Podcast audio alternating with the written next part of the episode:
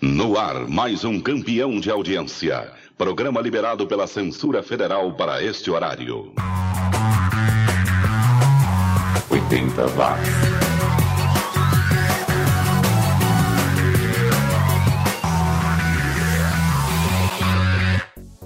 Subiu, tá na rede mais uma edição do podcast mais 80mente correto do planeta. 80 watts, um podcast concebido, criado, produzido, escrito, pesquisado, curado e editado por este que vos fala. Eu sou Xi e quero agradecer aos produtores virtuais, aqueles que mensalmente ajudam a cobrir os custos de manutenção do podcast. Fabiano Forte, Marcos Colucci, Ricardo Banniman, lá do Auto Radio Podcast, o Thiago Machado, do Podcast de Garagem, e Danilo de Almeida, do Doublecast, já ouviu esse disco, e outros mil projetos que ele tem. Aliás, um artista gráfico incrível também. Muito obrigado mesmo. E o que é que nós teremos nesta edição? Teremos artistas holandeses, suecos, canadenses, entre outros. Já no bloco pelo retrovisor, a conversa de hoje será sobre a venda do jogador Sócrates para a Fiorentina em 1984. E a convidada para essa conversa é a Cacita, lá do Kit de Releituras Musicais. Ela que já falou de futebol em outros podcasts e hoje estará aqui para me ajudar a relembrar um dos raros pontos baixos da carreira do doutor. É já já.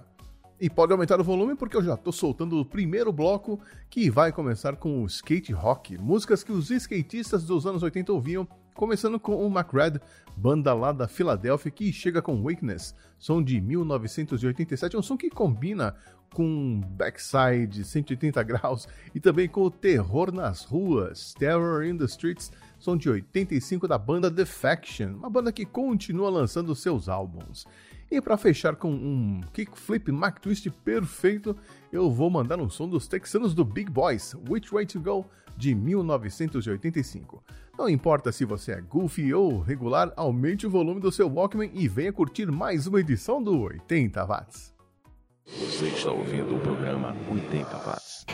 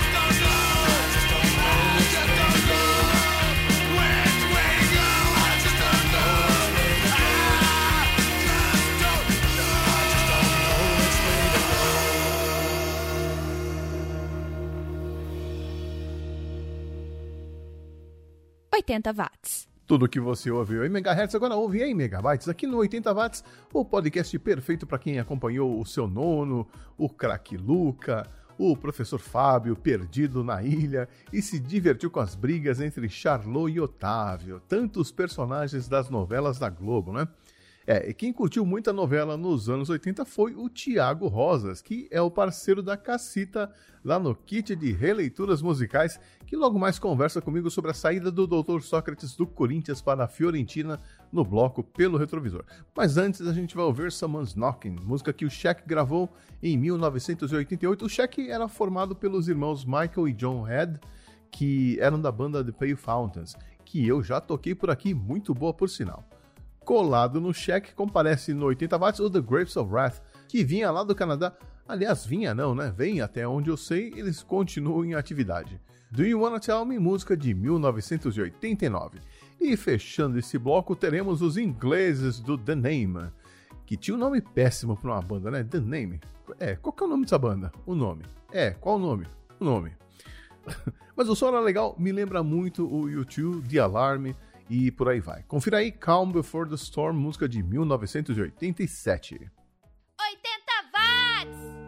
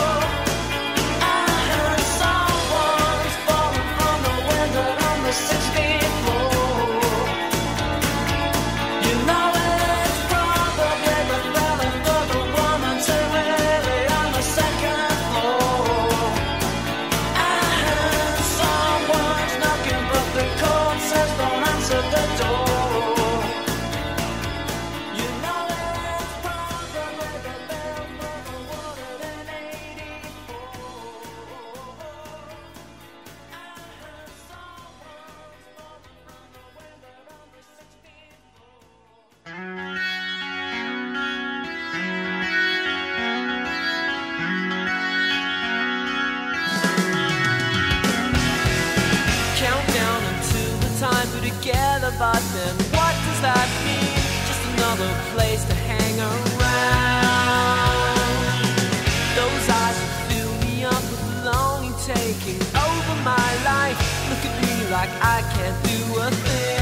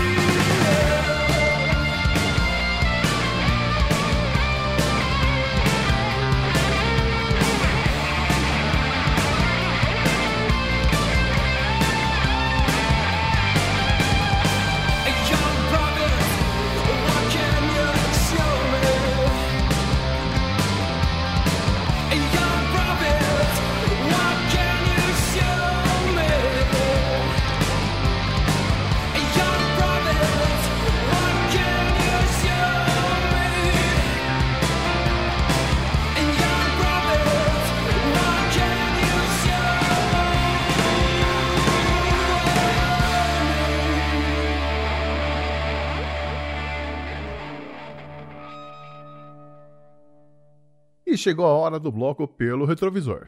Pelo retrovisor, o passado presente pra você.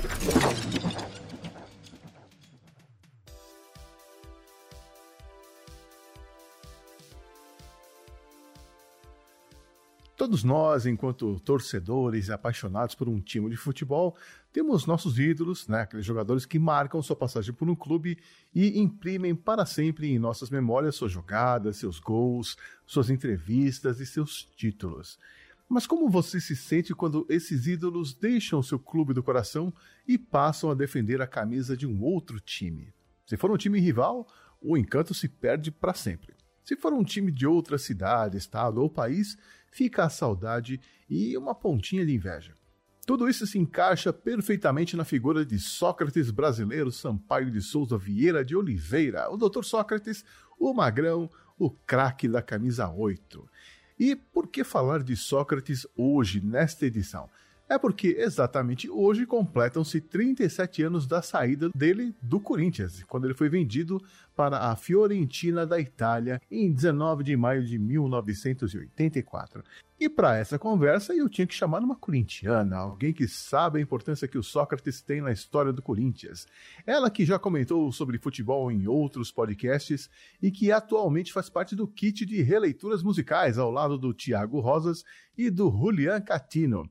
Cássia Alves, a Cacita, seja bem-vinda. Oi, tudo bem? Xi, muitíssimo obrigada pelo convite. Uma honra estar aqui no 80 Watts, esse podcast tão irmão e tão querido por todos nós do, do KRM.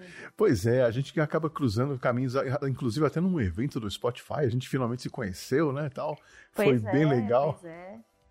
E tava na hora de você aparecer por aqui. Muito obrigada. Saudades dessa época quando a gente podia se encontrar presencialmente nos eventos. uma hora vai voltar, uma hora vai voltar. É, pois é, bom, é, você chegou a ver o Sócrates jogar? Eu acho que você é muito novinha para ter visto ele jogar, né? Infelizmente não, porque até essa data de 19 de maio de- de 84 eu ainda nem estava nos planos dos meus pais de, de, de nascer. porque eu sou de 26 de dezembro de 85.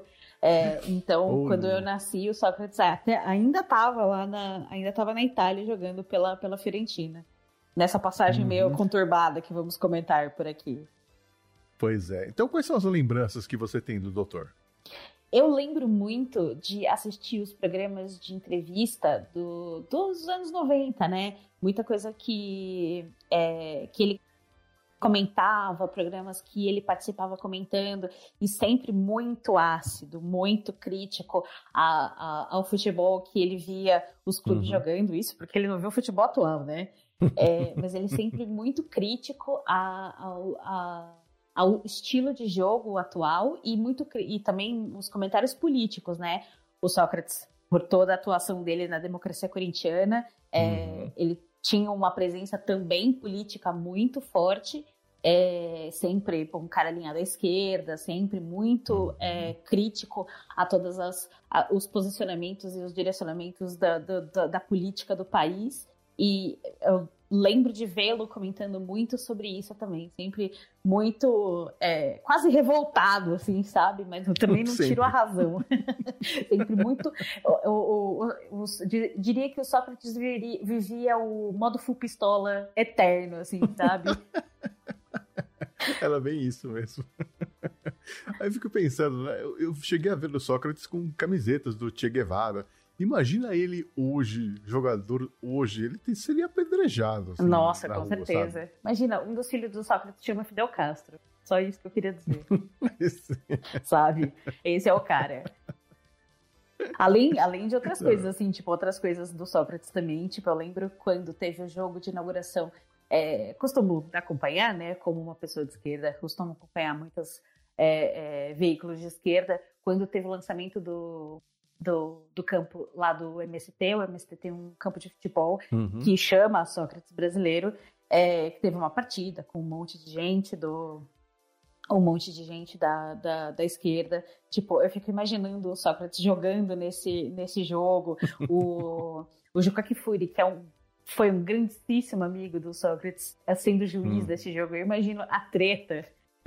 o Sócrates arranjando treta com todo mundo. Ia ser muito divertido de assistir. Mais pra frente a gente fa- fala um pouquinho de como seria esse Sócrates nos dias de hoje, né?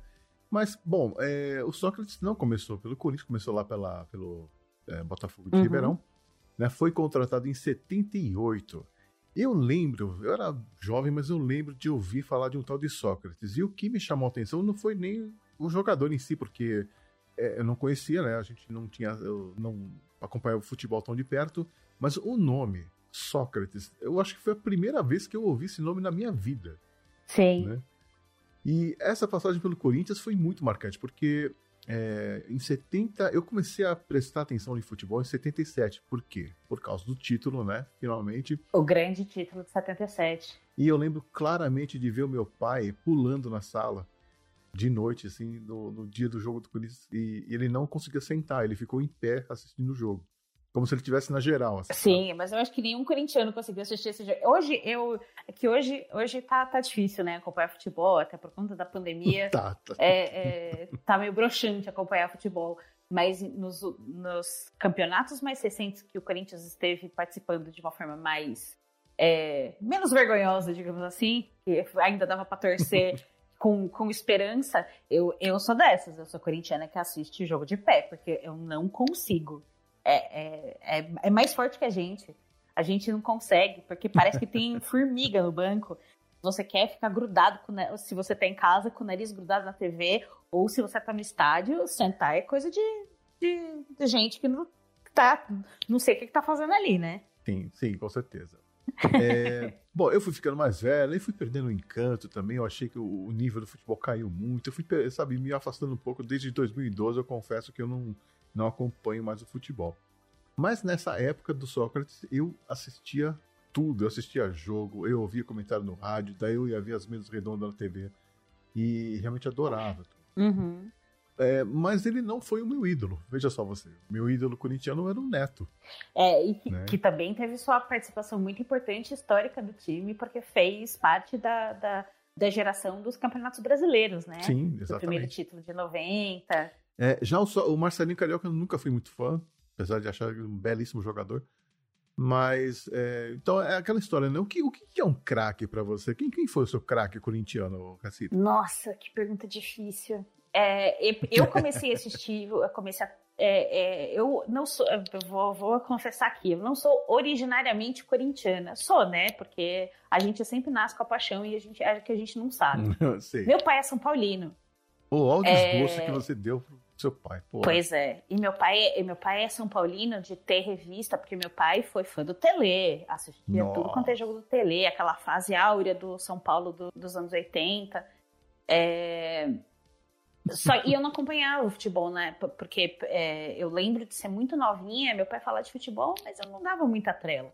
Quando eu entrei na escola, eu tava na quarta série, mais ou menos, eh, eu tinha os amiguinhos na escola que falavam muito de futebol, e eu comecei a assistir uns jogos. E aí eu me Uhum. apaixonei por esse tal desse Corinthians. Uhum. Eu acho que foi um Corinthians e Palmeiras que eu assisti, e, putz, Foi um negócio assim, tipo, meu, que da hora, sabe?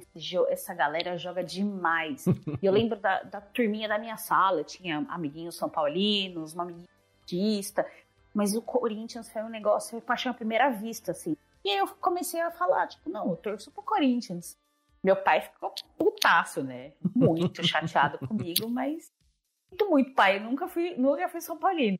Nunca fui. É, é, talvez eu até tenha, eu tenha, sei lá, tipo, no- na quarta série tenha trocado umas figurinhas, pegado umas figurinhas do Dodô, mas nunca com amor.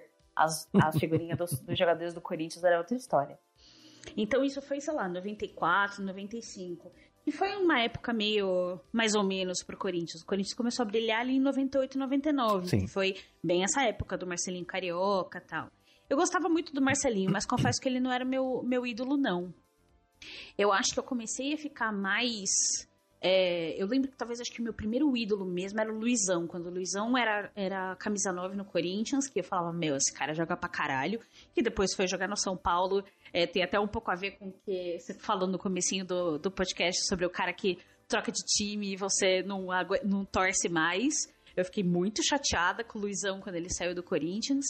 É, e acho que depois as, as, é, os times mais recentes, assim, é, o Tevez, puta, o Tevez foi impecável. Ronaldo, quando o Ronaldo jogou no Corinthians, torci demais pelo Ronaldo. É, é, enfim, tipo, acho que é desses caras, assim, gostava muito do Edilson. Acho que o Edilson tinha a cara do Corinthians naquela época. Enfim, são os jogadores, assim, que têm memórias, memórias carinhosas, assim. E aí tem as, as gerações mais novas, né? Do- o time de 2012, é, que ganhou Libertadores. Cassião, que, né, não tem nem o que dizer. O, cara, o melhor goleiro com o melhor nome, sabe? É, Enfim, alguns dos jogadores que, que, que me vêm à cabeça, assim, de, de, de serem os mais queridos, assim. é, eu acho que você descobre quantos anos a pessoa tem quando você pergunta qual é o seu goleiro do Corinthians favorito. Porque se a pessoa falar Gilmar, o cara tá beirando os 70, 80 anos. Você falar Ronaldo, tá na minha classe ali de idade. Se falar Cassião, é bem mais jovem. Uns 40, né? É, total. Não, é, assim, eu, eu peguei, eu peguei, eu ainda peguei o finalzinho do Ronaldo. Então você pegou o Dida, né? Você pegou o Dida, Peguei não pegou? Dida, exato. Peguei finalzinho do- da época do Ronaldo, peguei a geração, a, a época do Dida toda e, e a geração do Cássio. Mas é que o Cássio, ele é, ele é o querido porque ele chama Cássio, né? é injusto. A competição é injusta.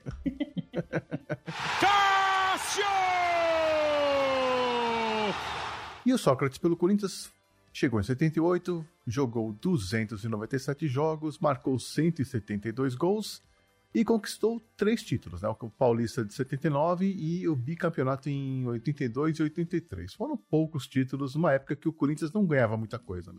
É, mas acho que foi, foi uma boa época. Acho que os, esse time do, do Corinthians, de- dessa geração do Sócrates, foi um time que conseguiu estabelecer um pouco é, que o Corinthians não era mais o time que ia ficar na fila por muitos e muitos anos. Tipo, saiu, tirou a zica de verdade, sabe? Porque é isso. A, a gente podia ter ganhado o título em 77 e ter entrado no outro mar de, de, de, de ressaca de, de título por sei lá mais quantos anos. Mas essa geração conseguiu ele manter um, uma firmeza para o time continuar embalado e ganhando, mesmo que fosse mesmo que fosse o Paulista, mas tava ganhando alguma coisa, tinha um, um, uma bo- um bom desempenho nos campeonatos, estava ali sempre presente e ganhando as coisas. É, final dos anos 70 e começo dos anos 80, a nível nacional, era uma disputa terrível, né? Você tinha ali o Flamengo do Zico, o Atlético Mineiro do, do Reinaldo, tinha o Grêmio indo bem Exato. também, era, era difícil. São Paulo. São Paulo tava indo bem, é, era, era uma Sim. competição braba. E, e, mesmo, e mesmo essa competição mais, mais complicada, por isso que no final das contas o Corinthians até se destacava, mesmo ganhando o Paulista, porque tanto o Palmeiras quanto o São Paulo eram grandes competições, né? É, estaduais. Então, de alguma forma, ainda o Corinthians estava ganhando dos dois e ainda estava mantendo uma certa, uma certa média, assim, tipo, beleza, ainda somos alguém no cenário do cenário do futebol nacional. Pois é. Aí, por conta dessas passagens e pelos títulos, ele acabou sendo chamado para a seleção brasileira. Primeiro jogo que ele fez aconteceu em 79, né? Num Brasil 6, Paraguai 0, pelas eliminatórias. Foram Uhum. 63 jogos e ele fez 25 gols. E disputou duas Copas, né? A triste de 82 e a famigerada de 86. Você chegou a ver ou tem lembranças dessas Copas? Geralmente Copa do Mundo marca mais a gente, né? É, eu tava lendo, eu tava lendo umas histórias sobre a Copa de 82 e é, uma coisa que me chamou muita atenção é, foi uma, uma declaração do, do Juca Kfouri. Hum, É, que o Juca trabalhava na Placar na época, é, ele entrevistou o Sócrates no final da. de- logo depois do jogo que, que o, o Brasil perdeu da Itália, é, perguntando, pro, perguntando pro Sócrates o que, que ele deveria colocar na capa da Placar depois daquela derrota. E aí é, o Sócrates só conseguiu responder: Cara, bota só. Que pena, Brasil. E esse foi o título, assim, porque era meio isso, assim, sabe? É, é, era meio uma sensação coletiva, assim, porque, tipo, que pena. Porque tava indo tudo tão bem, era uma questão de. é- é- era os mínimos detalhes, assim, que tiraram o Brasil da. da, da da, da, das reta, da reta final da Copa de 82. É, e no final das contas foi a chamada que, que descreveu muito bem o, o, a tristeza que foi o Brasil ter saído dessa, dessa Copa. 82 foi a última vez que eu chorei por causa de futebol. Imagino. Eu chorei copiosamente, assim, a gente tinha pintado a rua, sabe? Era todo um bando de crianças. E quando acabou o jogo, a gente se encontrou na rua e o clima era de velório, assim, gente... É, meu pai me conta muito isso, assim. Que ele foi uma tristeza muito generalizada. Se eu não me engano, eu acho que meu pai falou uma coisa muito parecida. Talvez acho que tenha sido a última vez que ele chorou por futebol, assim. E olha que meu pai é bem chorão. Mas eu- o, que eu, o que eu me lembro, assim, é que ele tenha, ele tenha dito alguma coisa nesse sentido, de, de ter ficado emocionado é, e chateado do Brasil não ter ido até a reta final da, dessa Uhum, Copa. foi uma dura lição do tipo, nem sempre os melhores vencem, então eu aprendi a lição ali, acho que depois foram só decepções, eu ficava mais nervoso do que triste. Pois é. Aí, por conta também da, da, da Copa de 82, ele acabou sendo. caiu nas graças do, do, do público italiano, né? E os dirigentes resolveram investir pesado no futebol brasileiro. Eles já tinham o Falcão, que estava muito bem na Itália, né? Uhum. E vieram atrás do Sócrates. Isso foi em 84. E, e, essa, e, e o, o Falcão estava jogando pela Roma, né? Então os, os dirigentes da, da Fiorentina eles foram atrás do Sócrates para ter, vamos ver, um brasileiro, mais um brasileiro para a gente trazer para cá para ser a nossa arma contra a Roma, para tentar bater de frente contra a Roma.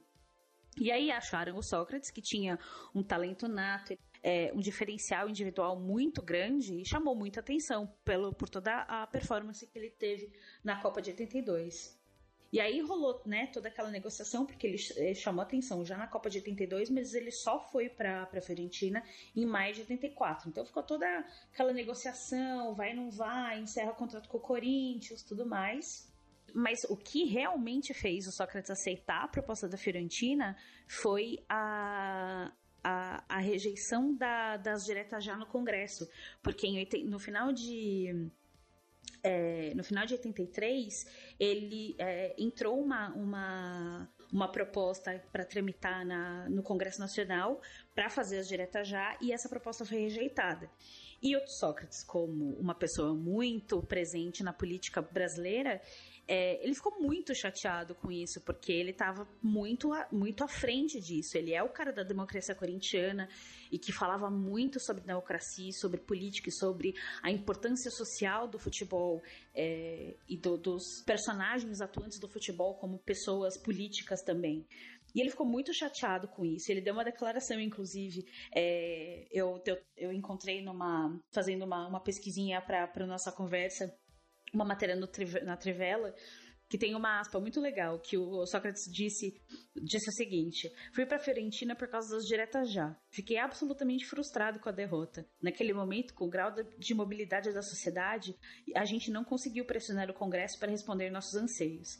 É, ele deu essa entrevista para uma revista lá da para uma revista de, é, de em 2010 falando sobre falando sobre esse, esse período e eu achei muito muito é, simbólico, porque é isso, né? Tipo, o, o, o Sócrates teve muitas questões dele não ter dado certo na Itália porque ele era o típico atleta que não treinava. É uma outra época, tipo, nos anos 80, esse negócio de concentração, de é, performance física, isso era uma baita de uma bobagem. Isso foi uma bobagem até, sei lá, 2010, vai, digamos assim, que a gente ainda via jogadores como o Romário, que jogavam exatamente nesse estilo de não fazer concentração Uhum. e foda-se qualquer coisa, é, performance física. É, isso é uma coisa muito dos anos do- do- desse futebol moderno, desse é, futebol que veio é, a partir dos anos 2000, mais ou menos.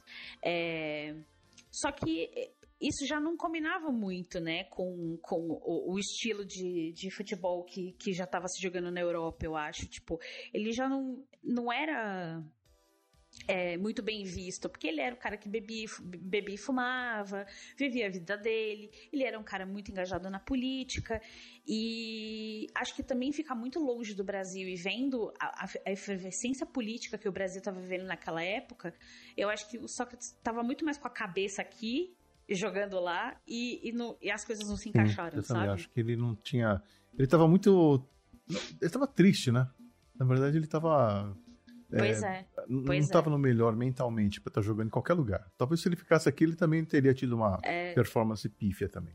Sim, mas há quem diga, eu, eu tava lendo uma- um outro texto que, que há quem diga que quando Sócrates estava feliz, mas aí eu acho que era é, nos relacionamentos. Quando ele estava feliz nos relacionamentos, ele jogava mal. Quando ele estava triste nos relacionamentos, ele jogava bem.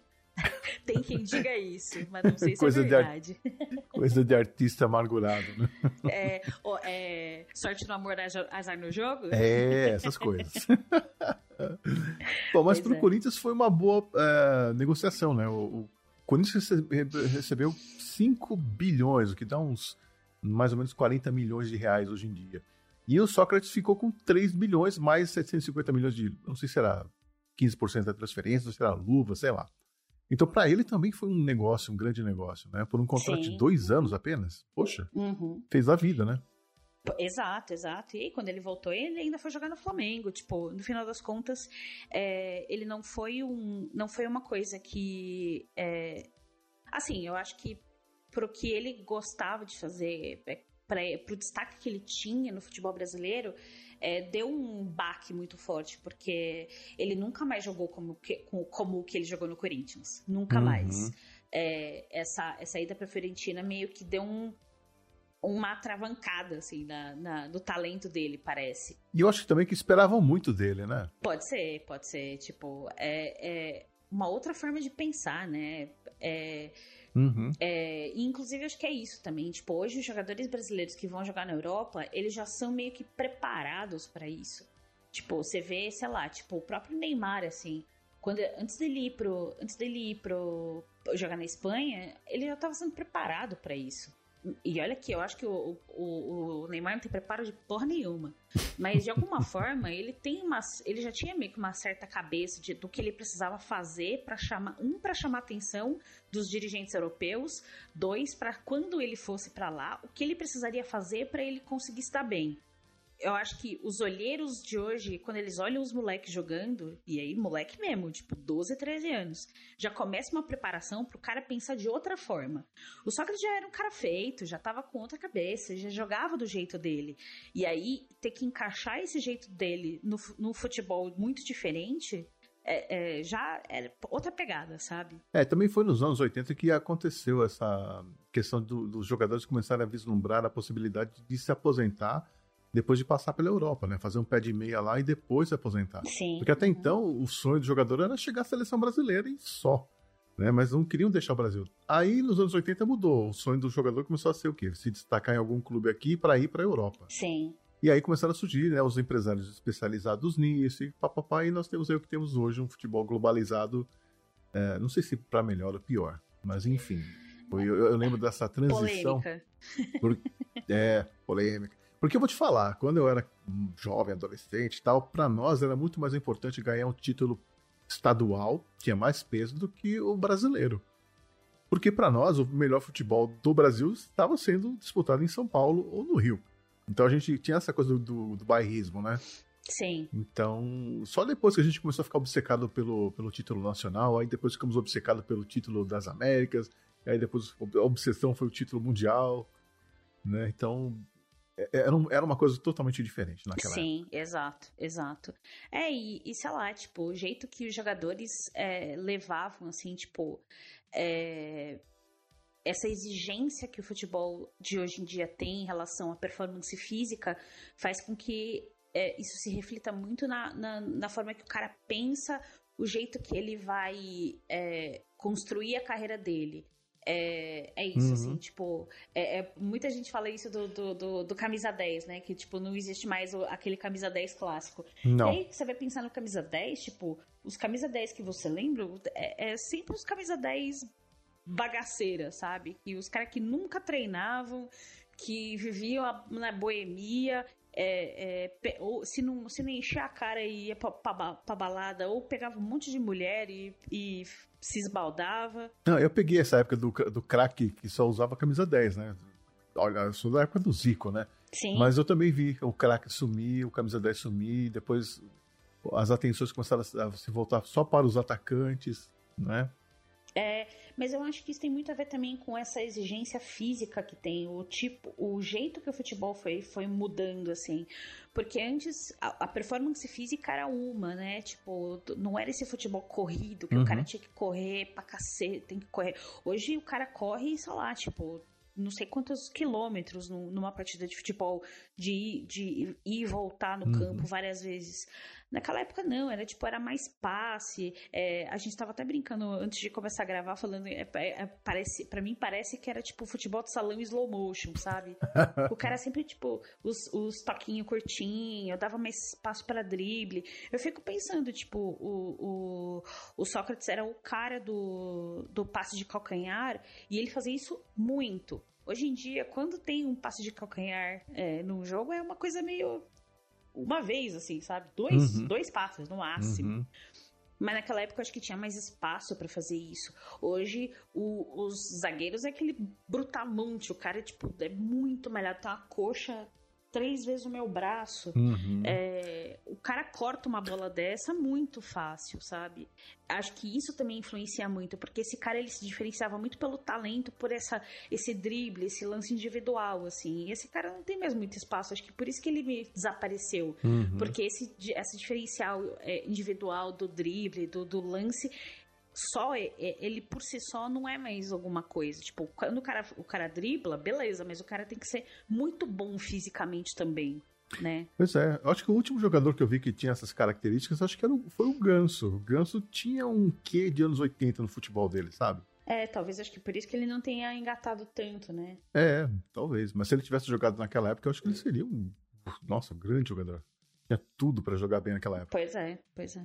Enfim. Aí vem a pergunta, né? Será que ainda existe espaço aí para jogadores como Sócrates? É, principalmente no quesito falar o que pensa.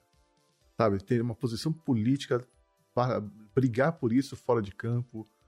Acho que eu, eu não consigo pensar em nenhum com essa característica hoje em dia. Cara, eu só consigo pensar pelo lado negativo, que é os caras que falam que estão a favor do, do, do que tá aí, né? Ah. hum, Desse, uhum. de- de- a favor de, de tudo isso que tá aí, como, como esse mesmo cidadão que ocupa o Planalto disse. Hum. É, Mas acho que isso são, é muito mais reflexo dos tempos, tipo, talvez é muito mais relacionado a, a- ao pensamento político dessa galera, porque querendo ou não, infelizmente, os nossos, os, os nossos tempos são muito mais é, desfavoráveis para um pensamento político. Parece que as pessoas elas não querem pensar em política porque falam, ai que chato, que preguiça. E esquecem o quanto isso é importante, sabe? E acho que os jogadores de futebol eles acabam sendo muito é, é, massacrados nessa nesse preparo físico todo, tipo, não, você tem que pensar nisso aqui. E aí, desde muito cedo, você já tem empresário, você já é muito direcionado e meio que você se aliena ao resto, sabe? E aí, tipo, quando você vai ver, você tá pensando, tipo, ah, não, beleza, né? Esse cara que tá falando que ele é contra a corrupção, Hum. é, né? O Brasil é meio corrupto mesmo, né? Não, é beleza. Tipo, vou pra esse cara aqui, sabe? Meio sem critério, meio sem massa crítica pra poder avaliar se o negócio realmente é, é, é isso mesmo que eu, que, que, que eu preciso apoiar ou não.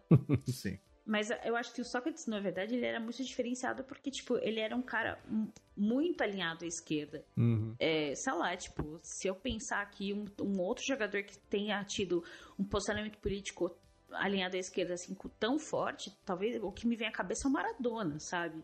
De um posicionamento assim muito é, ferrenho e muito claro e muito público. Não me lembro de nenhum outro que tenha tido esse, é, essa, essa coragem, digamos assim. Sim. E também a sociedade muda tanto, né? o futebol é um outro esporte hoje em dia. Tem coisas que antigamente a gente até é, admirava. Por exemplo, essa questão do, do jogador se recusar a treinar, não querer fazer concentração, fumar, beber, sair à noite. Na época era considerado um ato revolucionário, hoje é visto com maus olhos. né? Sim, exato, exato. É, e é isso, é muito cultural, né? Porque essa ode ao corpo e ao preparo físico é muito mais importante do que do que o cara ter, tipo, um momento relax, tipo, como qualquer outro profissional tem. Sabe, tipo, sei lá, assim como a gente, depois do trampo a gente quer beber uma cervejinha, esse cara também pode querer. Mas como, meu Deus, o cara trabalha com o corpo, ele não pode fazer isso. Porra, mano, sei lá, sabe? Tudo muito restrito só dá bosta. Pois é. Eu sempre falo isso. E é por isso que é difícil imaginar o que, que o Sócrates estaria fazendo hoje em dia, né? Se ele tivesse sobrevivido. É. Eu acho que se ele tivesse sobrevivido a, a- ao tratamento que ele, que ele teve em 2011, ele, ele seria comentarista. Como... Fiquei pensando se ele talvez fosse técnico. Eu acho que não, porque eu acho que ele ficaria muito puto com o jeito que o futebol é, é lidado hoje. Uhum. É... Principalmente com os jogadores. Exato. Nossa, ele ia arranjar treta pra cacete, ia mandar a jogada embora à torta direito. E- mas eu acho que ele seria comentarista se alguma TV topasse, né? Porque também ele ia falar o que ele quisesse, foda-se. Talvez ter um canal no YouTube que nem o Tostão, assim, que, que também fala o que quer. Uhum. Ou na política, de repente, será que ele teria Ex- eu acho que entrado é na política? Eu acho que talvez ele, ter- ele teria ido pra política, mas aí eu acho que ele estaria é, muito próximo do- dos movimentos que estão hoje. Tipo, ele estaria lá na, na- apoiando o Haddad na eleição de 2018, apoiando agora o, o Boulos na, na campanha do Boulos para a Prefeitura de São Paulo. Eu vejo claramente que ele teria esse, esse papel muito fundamental na esquerda de, de se posicionar e de puxar e de, e de ser uma voz muito ativa politicamente. Não sei se, não sei se candidato. É, não, não imagino que ele, que ele seria candidato, mas eu imagino que ele seria um, um vetor muito importante para conectar essas pessoas, sabe? E para falar o que precisasse falar. que eu acho que era talvez o melhor talento dele, sem papa na língua. Pois é. Claro, tudo isso é especulação, porque é muito difícil de, de imaginar o que seria realmente a realidade, porque, na verdade, quando ele estava fazendo o tratamento, ele chegou a falar, né? Ele chegou a prometer que se ele sobrevivesse, ele mudaria de vida e tal, mas a gente sabe que, né? É, é muito difícil, né? Porque o que ele tinha era uma doença e que ainda hoje, em 2021, é muito mal vista.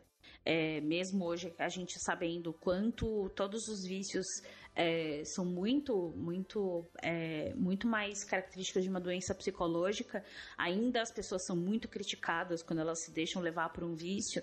Naquela época, então, imagina, tipo, ele é um, um, um viciado, simples assim, tipo, um, um bêbado que nunca, nunca conseguiu se controlar. Mas é uma doença, gente. É, é ponto. Precisa de, precisa de um tratamento como qualquer outra doença. Sim. Bom, para quem não, não sabe, é melhor a gente explicar, né? Ele foi internado em 2011 com uma hemorragia digestiva, aí o, o quadro se complicou, Sim, fruto da- do, do excesso de álcool. muito cigarro e tal, e teve uma infecção generalizada e morreu de, de decorrência de uma falência múltipla múltipla de órgãos. órgãos. Isso foi em 4 de dezembro de 2011. E é muito isso, né? É, ele se deixou levar muito pelos vícios porque é, é isso. É, às vezes é uma compensação de muitas frustrações que você tem na vida.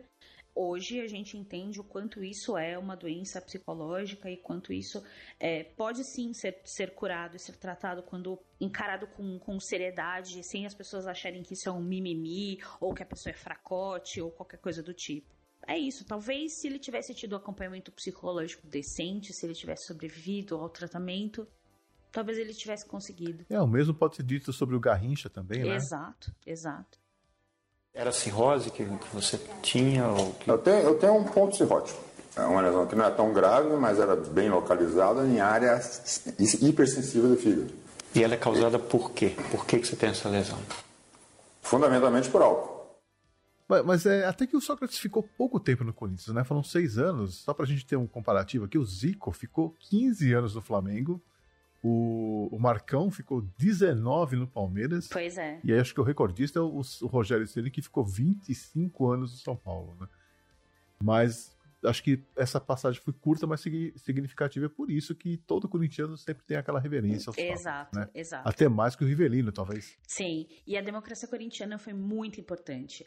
É, é, é muito, é muito curioso, assim, porque a torcida do Corinthians se identifica muito com a democracia corintiana até hoje. E o Corinthians sempre se coloca como um time politicamente engajado, porque isso faz parte da história do clube.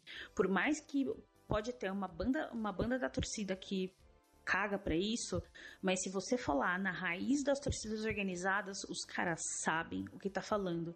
Nunca vou me esquecer de uma vez quando teve uma.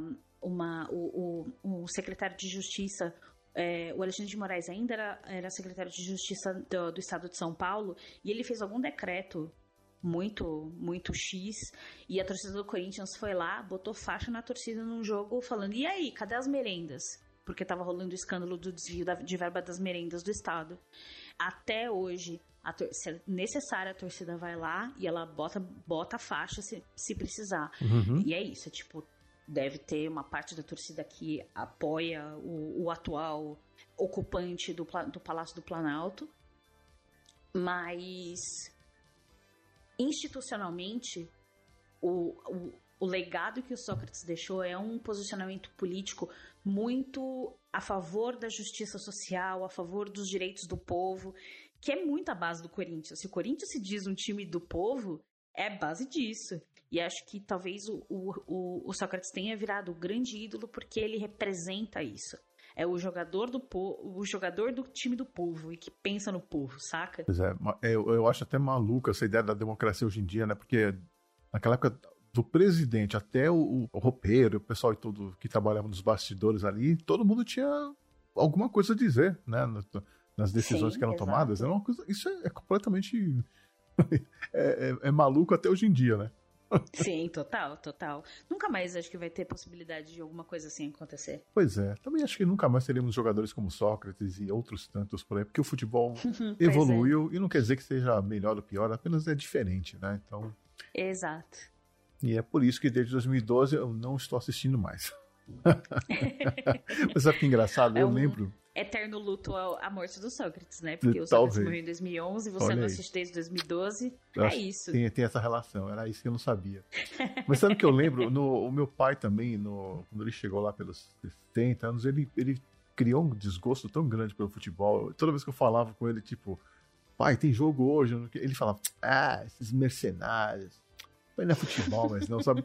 Agora eu entendo ele, sabe? Assim, essa revolta que ele tinha com o futebol moderno na Pois época, é. né?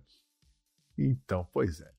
Enfim, é isso aí, Cacita. Muito obrigado pela visita. A gente tava tentando gravar essa participação há um bom tempo, né? E ainda bem que aconteceu, Deu finalmente. certo. Aê! É. Mas e um ouvinte que quiser te acompanhar nas redes sociais, ouvir você no podcast, onde pode te encontrar? Eu tô, eventualmente, porque às vezes a, a vida me, me faz é, ficar um pouco excluída da rotina do podcast, mas eu estou eventualmente lá no kit de releituras musicais, comentando sobre versões, covers, dancinhas, remixes, samples e todo que é toda essa mistureba boa que a música proporciona pra gente, junto com os meus queridos amigos Thiago Rosas e Julian Catino, os, o flamenguista e o torcedor do River Plate que adoram me zoar porque eu sou corintiana, aproveitam a má fase do meu time, mas tudo bem, né? A gente deixa passar dessa vez. É, estamos lá fazendo comentários sempre, sempre muito pertinentes sobre a música e sempre antifascistas, porque é isso É aí. isso aí, podcast mais de esquerda da podosfera. Não, tem, tem podcasts de esquerda que são muito mais, tem muito mais propriedade que a gente.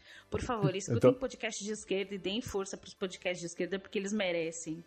Ser de esquerda nesse país não, não está sendo fácil. Pois é, eu vou refrasar então. É o podcast musical de mais de esquerda do país. Pronto.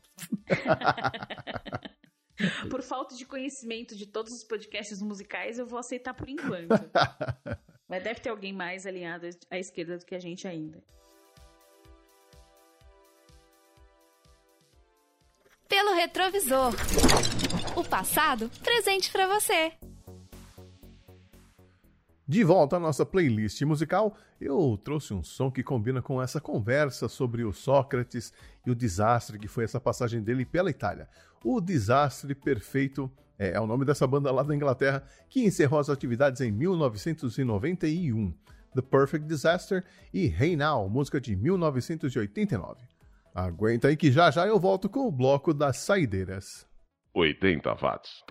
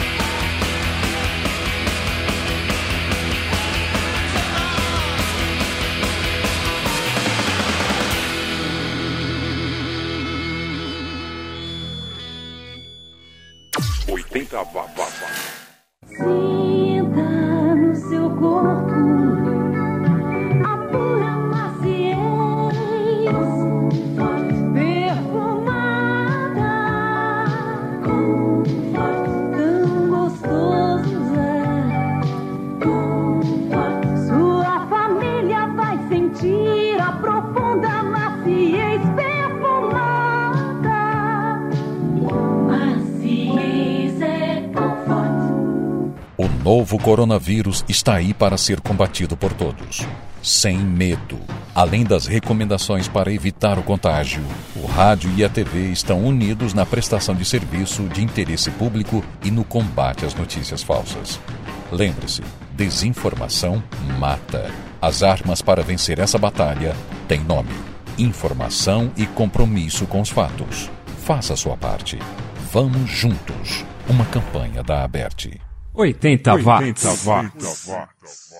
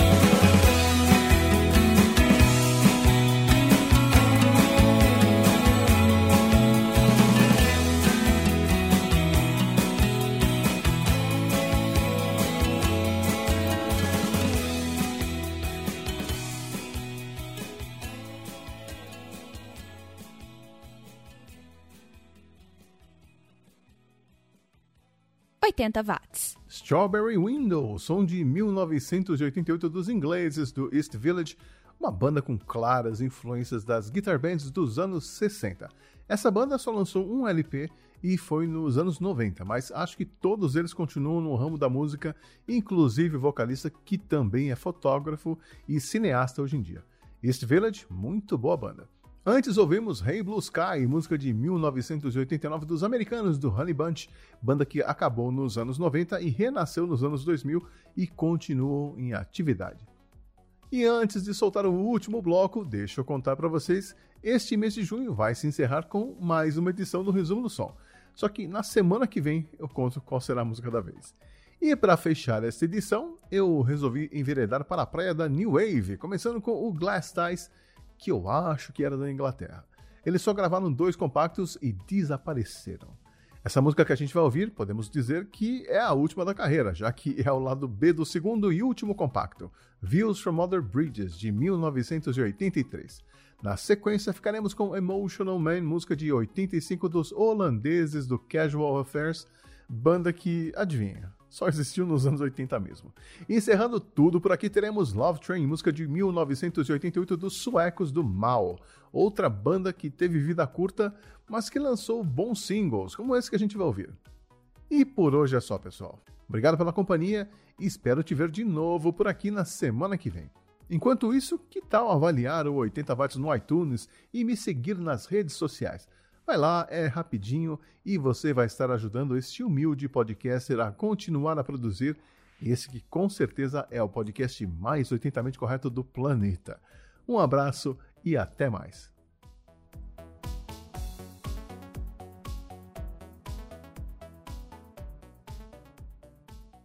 Oitenta watts.